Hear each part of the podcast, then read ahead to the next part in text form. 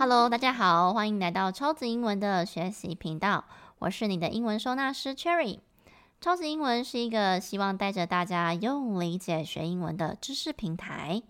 从小到大，我们学了好多好多的英文，到现在还不能自己妥妥的应用，是因为我们没有帮他们好好的归纳跟整理，所以我们要用的时候常常找不到。如果你有类似的困扰，欢迎多多关注我们的频道。超级英文也有一系列专属给大人重新学习的英文课程。我们用中文母语的角度出发，带着大家用最简单的方式去理解英文，再练习跟应用，会更事半功倍哦。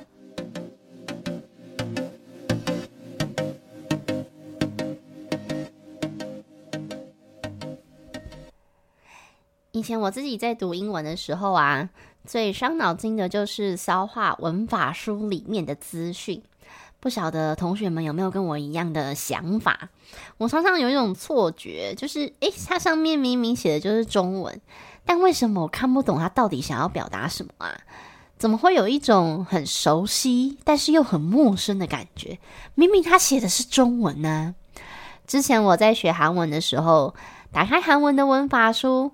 其实也是面临一样的窘境诶，所以我自己在教学的时候啊，我就告诉自己说，我第一步要做的事情就是想办法去消化文法书里面的叙述，然后呢，把它翻成白话文给学生听，要讲人话，不是讲神话。好，所以前面八个单元啊，我们花了一些时间啊，讲了时态给大家听。那那时候我说时态其实可以解释成时间搭上状态，对不对？那今天这个主题呢，我们要来讲语态。在英文里面呢，这个语态我们可以把它理解成主语，它在表达动作的状态是怎么样。什么是主语呢？主语其实就是我们常常讲到的主词。那么这个状态其实就如同时态那样子，跟动作的状态有非常密切的关系。所以结合起来就是主词跟动词之间的关系是什么？那么在英文里面啊，这个语态分成主动语态跟被动语态。主动语态当然就是我们平常讲话的叙述句。举个例子来说，我说 Cherry 今天早上吃了一颗苹果，主词是 Cherry，动词是吃，所以 Cherry 吃苹果，吃对于 Cherry 来说是一个主动的，那被动会变成什么？就是今天早上一颗苹果被 Cherry 吃掉了。所以，我们用最简单的方式来判断的话，就是当我们的中文叙述里面有一个“被”字的时候，那个就是被动语态。好，这个是我教大家一个比较简单的判断方式。那么，在英文里面呢，这个被动要怎么去变呢？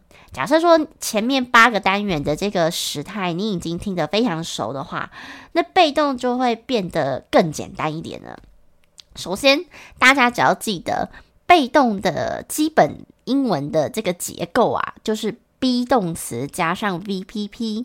还记得什么是 VPP 吗？就是动词三态表的最后一排，那个叫做过去分词。那么不知道大家还记不记得之前 Cherry 老师教的句子里面，只要出现 be 动词就怎么样？代表它就是句子里面的老大啊，所以你想要变成否定句或者是疑问句，以及各种时态的变化，就以 be 动词的变化为主。那你一定会问说，那我原本的动词跑去哪里了？像刚刚那句例句吃苹果的话，那个吃不是动词吗？好，所以我刚刚不是说嘛，这个被动的结构它是 be 动词加上 VPP。所以原本的那个吃的那个动词啊，它已经变成是过去分词 VPP 了。既然它已经变成是分词，那就不是动词啦。这样大家有明白这个逻辑吗？好，那我们就以刚刚这个我举的例子啊来当做练习好了。刚刚我举的例子是 Cherry 今天早上吃了一颗苹果，它的英文啊本来应该是 Cherry ate an apple this morning。好，这个。主动的方式的话就是 cherry，那动词的话是吃，那因为已经吃了，所以我用过去式 ate。那如果是被动的话，那我们想一下，被动应该要怎么说？呃，中文的话，是不是应该要讲说一颗苹果在今天早上的时候被 Cherry 吃掉了？所以主词这时候是不是就会换成是一颗苹果？因为一颗苹果才会被 Cherry 吃掉嘛。啊，它是没有办法自己去吃的，所以这时候主词就会变成是 an apple。那我们刚刚说了，被动的这个。结构是 be 动词加 BPP，所以这时候我们就要去想这个 be 动词我到底要用什么。首先第一个，呃，因为是今天早上，所以已经过了，所以我要么就是用 was 或者是 were。那一颗苹果是单数，所以我选择用 was。那我们就把原本的吃。改成 VPP，那吃的三态呢？是不是 eat at eaten？所以合起来我们就会是 was eaten。这就是 be 动词加 VPP 的结构。那最后我再加上 by 谁？那时间呃地点再放在最后面。那整句话的话就会是 An apple was eaten by Cherry this morning。好，因为这个句子我没有放上地点，所以地点就可以省略了。这样子是不是就变得非常简单？所以就算这个句子啊，它改成被动，其实你只要真正的去理清楚，说这个句子它真正的动词是谁，然后呢，以它为主去做时态的变化啊，还有句型的变化，这样你想要怎么变，其实都可以。所以举一反三，如果说这个句子我想要改成否定句，我比如我说，哎，今天早上 Cherry 没有吃苹果。那我我想要改成被动的话，它是否定句。那我们不是说嘛，这个句子真正的动词是 be 动词嘛？好，所以否定句我们当然是以 be 动词为主，所以就会是 An apple wasn't eaten by Cherry this morning。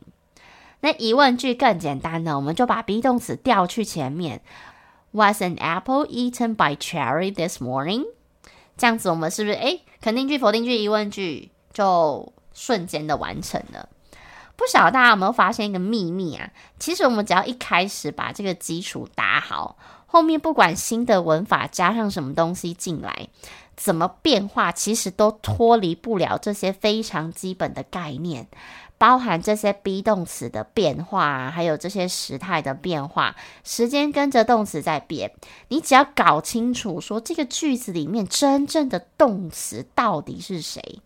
那我们把之前的这个英文句子 SOP 记下来，走到哪里都可以用啊。你就会发现，其实英文真的就是换汤不换药而已啦。那顿时你就会觉得说啊，我以前英文课到底都在干嘛？啊，我自己的经验是这样，因为以前在学很简单的句子的时候。我们好像就是不太会去探讨说这个句子为什么要这样讲，或者是为什么要这样写。大部分就是诶，因为短短的，或者是很简单，或是常常讲，所以就是讲习惯了。那也不知道为什么要这样讲，甚至是诶，有一些老师他也没有特别解释说为什么要这样子。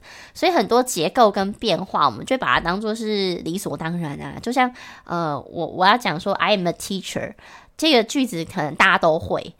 它也是 be 动词的句型，可是同样是 be 动词的句型，如果今天放在被动，你就会觉得它很陌生，对不对？但是其实它都是呃使用 be 动词的这个概念。好，所以如果我们把这个基础呃的这些概念地基打好的话，我们学到后面这些动词开始变化了。我们才不会觉得说，哎，好像像以前这样学到后面，就像浆糊一样，全部粘在一起啊。有时候动词要 ing 一下，又 be 动词一下又分词，搞不太清楚。好，所以不管学什么，其实我们都应该回归到最基本功的地方，这样学起来才会非常的轻松。好，所以在这个单元，我是想跟大家介绍所谓的语态是什么。但通常我们讲语态。主动语态就是我们常常讲话的叙述句嘛，那主词有办法去执行后面那个动作的时候，就会是主动语态。那它就是按照我们的句子 SOP，主词、动词、受词、地点、时间、主动受地时的方式下去做安排。那如果是被动语态呢，你就要把这个本来是受词的地方，比如说像刚刚 Cherry 吃苹果，那就是。苹果被 cherry 吃掉了嘛？好，所以我们本来是受词的地方就会呃变到主词去，所以这时候你 be 动词的选用就要按照我们刚刚的方式。首先呢，一样你要先判断时态嘛，因为 be 动词也是有时态的。那时态决定之后呢，再考虑一下你这个变成主词的这个它是单数还是复数？因为一颗苹果是单数，所以我们刚刚就选择用 was。那因为这整个句子真正的动词是 be 动词，所以我们所有的句型就以 be 动词的变化为主了。好啦，所以希望透过今天这一集呢，大家对于被动有一点点点的了解。那接下来我们就可能会来练习一下，呃，不同时态的被动它可能会是怎么去演变。那也可以顺便帮大家复习一下前面时态的部分。其实时态我一直是觉得在英文学习的过程当中非常重要的一个环节，因为每一个句子只要有动词就会有时态。好，所以这个东西是必须要反复去练习，然后大家把那个它最核心的概念记熟，就是那四个状态嘛，对不对？简单、进行、完成跟完成进行，那它分别使用在什么样的时机？多多的练习，然后把这些结构越练越熟。那以后我们在学越多变化，或者是想要描述更详细的句子的时候，自己脑袋里的这些动词才不会这样乱七八糟的。好啦，最后如果你听完频道有任何的收获的话，呃，麻烦大家可以卷到频道底下按下五颗星，然后也可以留言给我，呃，让更多人知道学习靠理解，英文不打结。那么，如果你也想要知道你自己目前英文遇到什么样瓶颈的话呢，也可以点我们的连接测验。那你们写完测验的时候，一定要主动跟老师联系，不然我是找不到你的哦。哦，因为我们的这个官方 LINE 是没有办法看到你们加我们的好友，找不到你们的。哦，所以你一定要主动传个贴图啊，或者是跟老师打个招呼，那我就会把你测验的结果发给你啊，讲一下你目前的这个英文状态可能呃出现了什么样的问题。